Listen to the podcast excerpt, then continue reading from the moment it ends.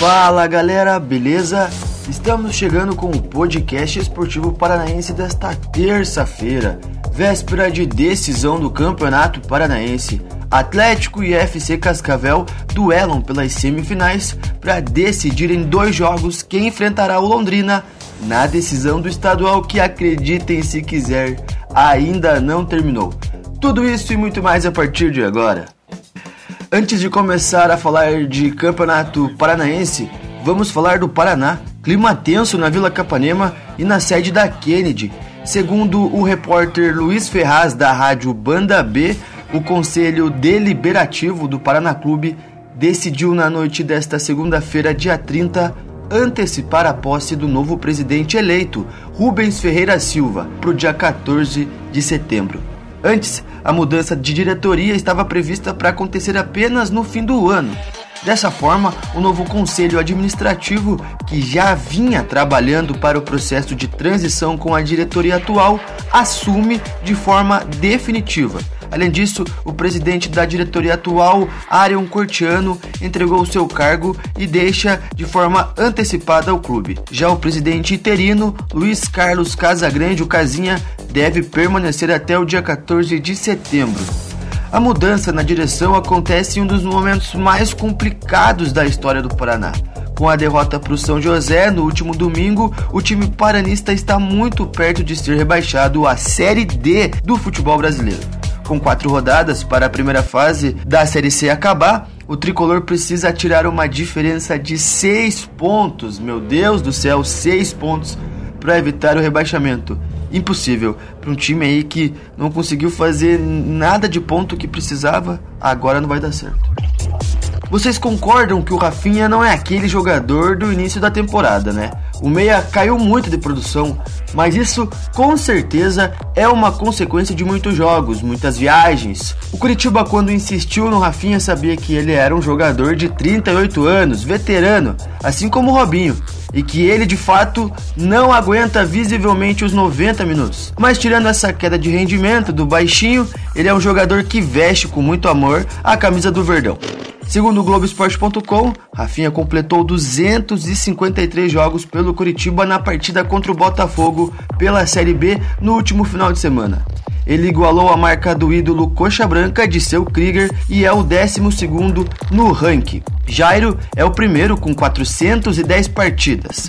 Rafinha entrou aos 23 minutos do segundo tempo na vaga de Robinho, mas não evitou a derrota por 1 a 0 no Couto Pereira pela 21ª rodada. Foi o primeiro revés ao Viverde como mandante na competição. Reserva no time de Gustavo Morínigo, ele atuou em 18 dos 21 confrontos do Brasileirão, sendo 8 como titular. Ele não completou os 90 minutos em nenhuma partida da Série B. A competição de pontos corridos tem mais 17 rodadas, e o máximo que Rafinha pode chegar é a 270 jogos em 2021. Wilson, titular absoluto do time, tem 280 e entrou no top 10 no estadual deste ano. O goleiro está a 15 jogos de assumir a nona colocação de Cláudio Marques. Essa é a segunda passagem do meio atacante no Alto da Glória. Entre 2010 e 2013, ele foi tetracampeão paranaense e levantou uma taça da Série B. O retorno aconteceu lá em 2019, com o acesso à Série A como principal conquista. No fim de abril, Rafinha renovou seu contrato com o Coxa até o fim de 2022.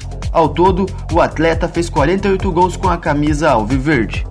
O próximo compromisso do Coritiba é na quarta-feira, às 21h30, diante do Londrina, pela 22ª rodada da Série B. O Coxa é o líder com 39 pontos.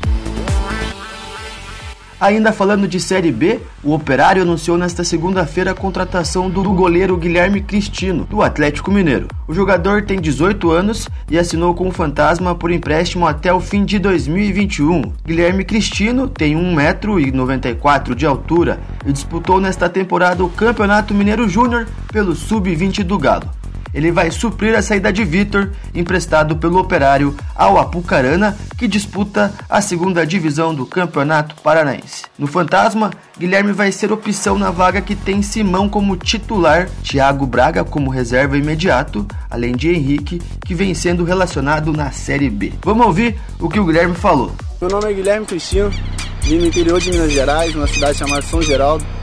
É, sou um cara sonhador, um cara que tem grandes sonhos e vim para cá em busca dos objetivos, de grandes objetivos, de grandes sonhos. Espero ser feliz aqui dentro.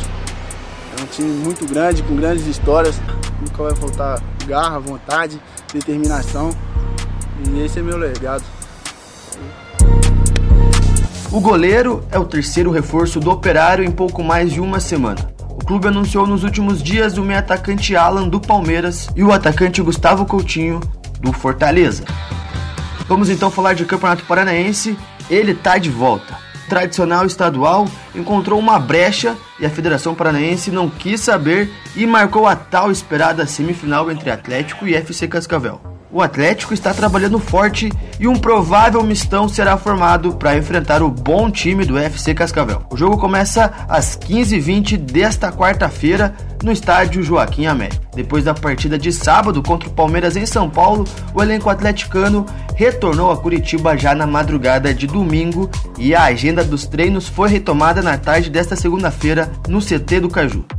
O time fez uma recuperação do jogo de sábado, aquela academia básica, e depois partiu para um dos campos de treinamento do Caju para abordar alguns esquema tático, um treino mais para o técnico Antônio Oliveira mesmo decidir quem ele colocará diante do FC Cascavel.